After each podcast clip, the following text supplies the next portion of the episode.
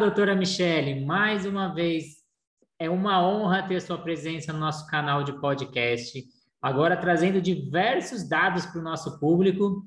E eu já queria iniciar que você falasse um pouco do seu slogan, que eu me identifiquei muito. Foi assim que eu, eu entrei no canal, olhei o slogan, falei, tem tudo a ver com a natação criativa. Pacientes saudáveis precisam de médicos saudáveis. Você comentou sobre isso no nosso outro podcast, nossa primeira entrevista. Para quem não ouviu, confere lá a nossa primeira entrevista. E eu queria que você falasse um pouquinho dos dados. Você acredita que o exemplo médico pode influenciar a sociedade? Se ele influencia, se não influencia? Você tem alguns dados, alguns estudos sobre isso?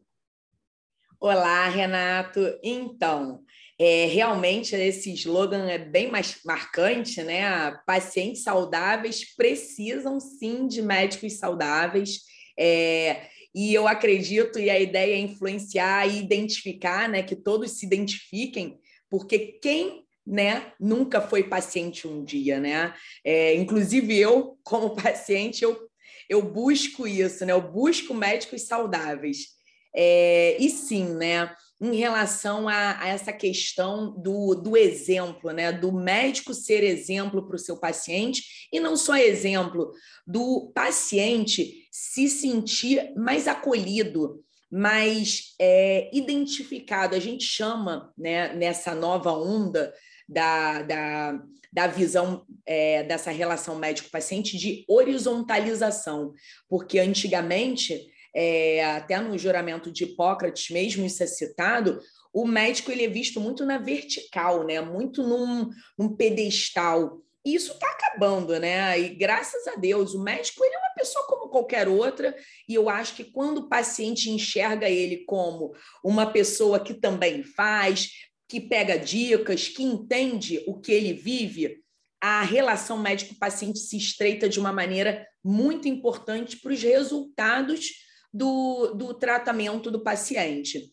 E sim, existem vários estudos, infelizmente não são brasileiros. É, eu, eu, durante a, a, a produção de alguns textos científicos e da nossa pesquisa, eu fiz bastante, uma coleta bem grande de artigos, né? Infelizmente, não encontrei brasileiros encontrei uns brasileiros não muito é, voltados para essa questão do exemplo e do aconselhamento médico, que é chamado né, é, lá fora, e tinham muitos artigos e, é, americanos e europeus. Mas é, eu vou citar, né, tem uma frase que eu gosto muito de, de ler na, na, nas palestras sobre, sobre isso, que é de um, de um artigo que é da Chuval, Chuval Herol, de 2012. Olha só, é muito antigo, né? Se a gente pensar, 10 anos atrás já se falava que os médicos têm potencial de desempenhar um papel fundamental na modificação do estilo de vida de seus pacientes, uma vez que os seus conselhos são frequentemente respeitados e eles têm a capacidade de motivar seus pacientes a mudar comportamentos prejudiciais à saúde. Essa é uma frase é, que, se a gente for parar para pensar, poxa, se o médico ele tem tanta influência no que ele fala, se o que ele fala é seguido, é aconselhado, isso é verdade, porque se você for parar para pensar, antigamente, é, eu me lembro também disso, da minha infância, por exemplo, você ia no e médico olha, você não pode fumar, você não pode beber, você tem que fazer uma atividade física, mas aí você saía do consultório e por, por uma eventualidade você cruzava com o médico, o médico estava fumando. Eu, em 2009, quando eu entrei na minha residência de anestesia, é, anestesia fica dentro do centro cirúrgico, enclausurado ali. Eu me espantei com uma coisa. Teve uma coisa na minha residência que me chamou muita atenção. Tinha uma salinha que assim que a gente entrava no centro cirúrgico, dentro do hospital, era chamado de fumódromo. Aí eu falei, eu odeio cigarro. Eu fiz a minha mãe parar de fumar quando eu entrei para a faculdade. E eu falei, calma aí, Jesus Cristo tem uma coisa errada. Fumódromo dentro do hospital? Eita, pior, dentro de um centro cirúrgico. Como assim? Você imagina isso, Renato? Foi assustador. E aí é porque eu me arrependo até hoje de não ter tirado uma foto, mas eu vou procurar uma foto na internet daquele fumódromo para mostrar como isso é agressivo. Tinha uma sala onde os médicos, nos seus intervalos das anestesias, iam fumar, e era um cinzeiro gigantesco no meio da, da sala, que ocupava a sala inteira. Que isso, gente? Que isso? Como assim está errado? Né? Então, é isso que tem, tem que acabar. E graças a Deus eu finalizei a residência e o fumódromo virou uma sala de clínica da dor. e voltando então às pesquisas, é exatamente isso. Se o médico ele tem a consciência, e eu não vou falar, eu, eu, eu expando, para mim não é médico, não. Os profissionais da área da saúde. Se temos o poder da palavra, se a gente é escutado pelo leigo, pelo não, é, é, a pessoa que não é da área da saúde, é, a gente tem que valorizar a nossa palavra. E aí, quando a gente fala, a gente tem uma, um poder grande sobre aquele tratamento. Imagina se você fala e pratica o que você fala. É excelente, só que, infelizmente, tem alguns estudos também que durante a pesquisa é, eu vi, né, e eu fiquei muito triste, que a atividade física não é exercício nem esporte, ele frisa bastante. A atividade física, ela não é discutida com 80% dos pacientes numa consulta médica. Gente, como assim? A primeira coisa que, naquela anamnese, que você tem que perguntar, dentre as outras perguntas, se você tem a doença, se tem doença tal, se tem ah, história familiar, você pratica atividade física? Porque pergunta se bebe, se fuma, não pergunta se pratica atividade física. Então, isso também foi um dado que eu fiquei assustada. Aí o outro dado que também me assustou foi que 75% dos médicos acham que não tem conhecimento para aconselhar seus pacientes. Não é prescrever, gente, é aconselhar. Calma aí. Então, se 75% dos médicos não têm segurança para um aconselhamento de uma atividade física, olha, suba de escada, não vá de elevador, coisas simples da vida, eu fico imaginando, isso é um problema gravíssimo da formação médica. Isso não é ensinado na formação médica. Na formação médica, o médico não fala, não entende que a atividade física é crucial. Então, eu acho que a gente tem que rever muito, muito essa, essa maneira de ensinar né, a, a medicina no nosso país. Isso foi, foram dados lá de fora, hein? Não, imagino no Brasil, deve ser 99%. E aí eu queria finalizar com algumas frases de alguns estudos também, que, olha, são antigos. É, por exemplo, um estudo de Abranson, Abranson Erol, de 2000, né, estrangeiro também, fala a vasta maioria dos americanos cita seu médico como a sua principal fonte de informações sobre decisão de estilo de vida saudável. Isso é sensacional. Isso valoriza o que a gente tem que fazer e falar. É como se fosse o filho, né? Você não adianta chegar para o filho e falar: ai, olha, filho, você não pode ficar mexendo no celular, você tem que jogar bola. E aí tá ali o pai ou a mãe mexendo no celular, e o filho vai pensar o quê? Poxa, papai tá falando, mas não tá fazendo. É simples. Então, são mudanças, pequenas mudanças. Né? É, outra coisa, outra, outra frase que eu também gosto muito: o aconselhamento médico pode ajudar os pacientes a aumentar seus níveis de atividade física. Gente, são muitas, muitos dados que é, mostram para gente que a gente tem que parar e repensar na nossa maneira de lidar com os nossos pacientes. É, Michele, são dados aí que a gente se preocupa, né? Então, só 25% dos médicos aí são capazes ou se sentem aptos em indicar atividade física, ou não é nem indicar, comentar, né? levar numa consulta. E você, nesse seu movimento aí, você também comentou da parte de outros profissionais da área da saúde. Você tem aquele sonho, você acredita que outras áreas da saúde deveriam fazer o mesmo movimento dos médicos atletas? profissionais de educação física atletas, fisioterapeutas atletas, psicólogos, entre outros da área da saúde, você acredita que tam é, também deve, a gente deveria ter essa importância e outros profissionais se mobilizarem no mesmo movimento? Olha, Renato, com certeza, eu, é, como eu, eu falo, né, eu tento é, mostrar que é, a área da saúde toda tem que estar tá com essa mesma preocupação. É claro que quando é, o movimento foi tomando essa proporção, eu pensei no movimento de médicos, porque eu faço é, críticas e eu faço umas puxadas de orelha né, nos órgãos superiores aí. E então, eu, como sou médica, né, e eu tenho isso, eu tenho uma coisa é, bem pé no chão. Eu não vou também, por exemplo, criticar um, o CREF se não é o meu órgão. Porém, é, o meu sonho, sim, é que o movimento dê filhotinhos ou irmãos, né? nem filhotinhos, irmãos, é, e que surjam, sim, é, outras áreas da saúde com essa mesma preocupação.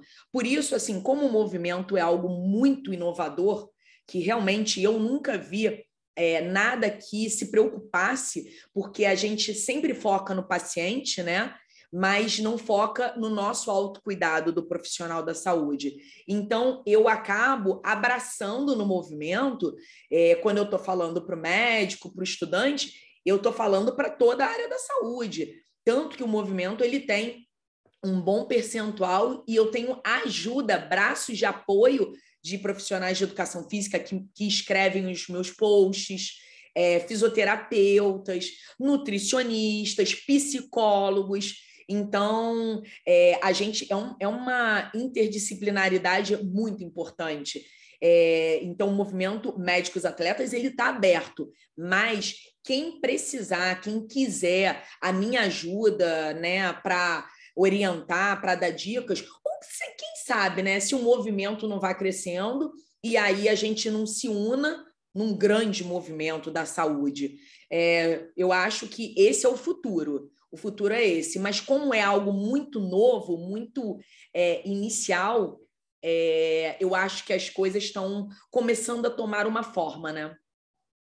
É, acho que o movimento já se iniciou, né, com essa união da natação criativa e os médicos atletas. Né? A gente deixa convites para outros profissionais.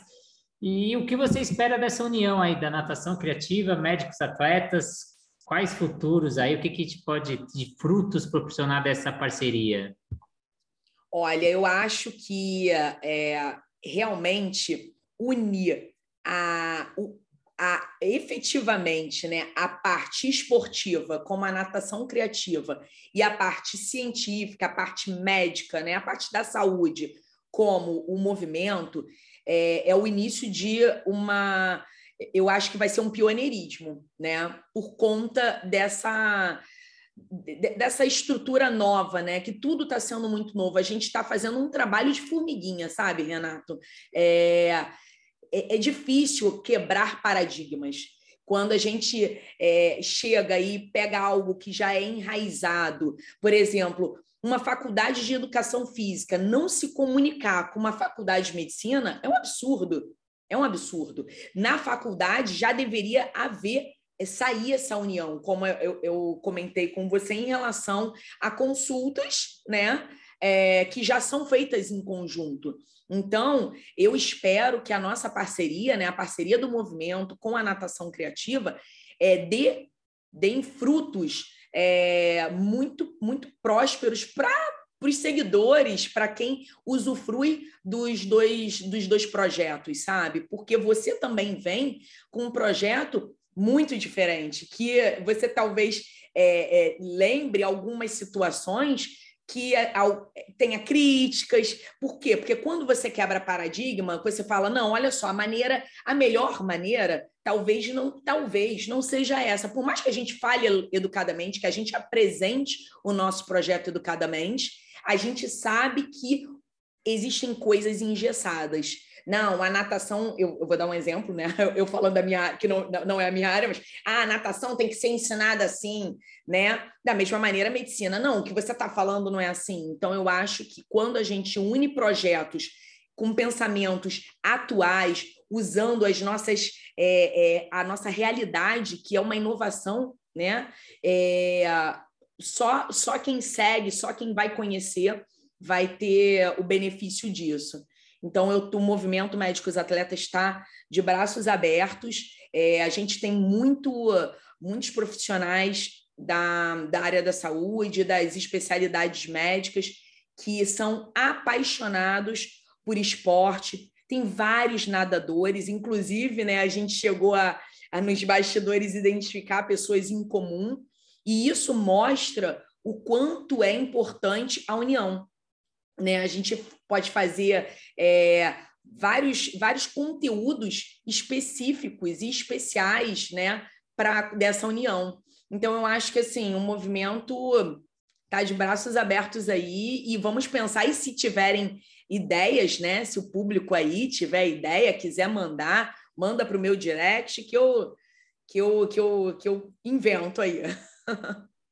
Michele, queria agradecer mais uma vez a sua presença, um, fantásticos dados que você trouxe para, acho que é um, esse podcast é para a gente refletir, a gente pensar e começar a tomar novas atitudes, tanto a área da educação física quanto a área médica. Então, muito obrigado mesmo pela sua presença.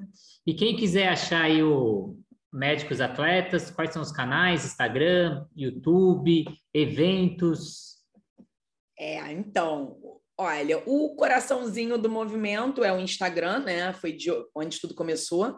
Então, é o que é mais. É, é onde a gente. É um canal de distribuição mais forte atualmente, mas a gente já está expandindo aí pelos, pelos outros canais. E então o Instagram é arroba médicos atletas, tá? É, no Instagram, no Instagram tem o link, né, que a gente colocou na bio do Linktree, que abrem é, os outros links que tem é, um grupo do WhatsApp, onde tem um grupo de interação multidisciplinar, que todo mundo conversa. Hoje estava uma discussão né, sobre é, ganho de massa, enfim, aí todo mundo conversando, trocando ideias. Até dei a ideia de fazer um webinar. É, tem a, a, o YouTube. O YouTube eu estou começando agora, eu cheguei a colocar os, os depoimentos dos coautores do livro, que o livro Médicos Atletas é um projeto que foi lançado no fim do ano passado. É, então, tem o, o, o, YouTube com esse essa série dos coautores e também uma série muito legal que é o Histórias que Inspiram, que eu trago histórias é, muito diferentes, muito de, de muita luta ali de cada colega. Tem o site que é o www.medicosatletas.com.br. Lá no site também tem a divulgação dos principais eventos, é, assim como no Instagram. Tem a nossa loja virtual com alguns produtos, tipo essa camisa aqui que eu tô. que é uma lojinha com, com os produtos do movimento para estar tá divulgando o movimento e espalhando ele pelo Brasil. É, tem um projeto lá, tá, tá lá até no site, que é o Movimento pelo Brasil, onde a gente está colocando vários staffs médicos e estudantes de medicina espalhados aí pelo Brasil, pelos estados do Brasil, os que estão se, se cadastrando para divulgar o um movimento, e se tiverem dúvida, procurá-los. Tem bastante coisa aí por vir, mas a priori é isso. Obrigadão mais uma vez, obrigado pela presença. Até a próxima, que eu sei que a gente vai produzir muito conteúdo daqui para frente. Com certeza, muito obrigada.